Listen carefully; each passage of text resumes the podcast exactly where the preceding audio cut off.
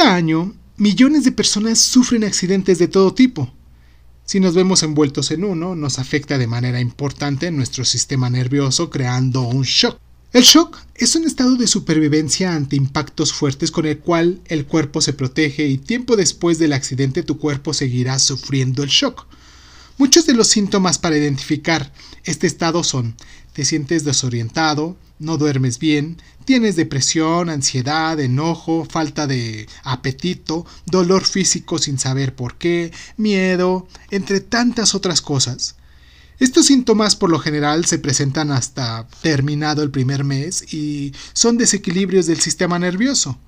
Pero la buena noticia es que existen varios métodos para regular tu sistema nervioso y estar mejor que incluso antes de que tuviéramos ese accidente.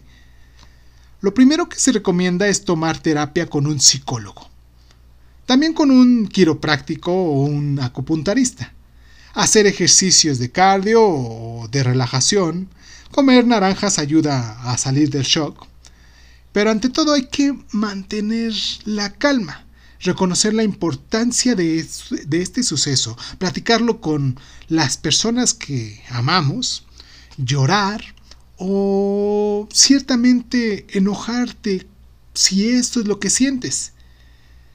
No compares tu dolor con el de los demás, ya que cada quien tiene su forma y su tiempo para salir adelante. Date tu tiempo, trata de descansar y verás que después de todo esto te sentirás un poco cada vez mejor.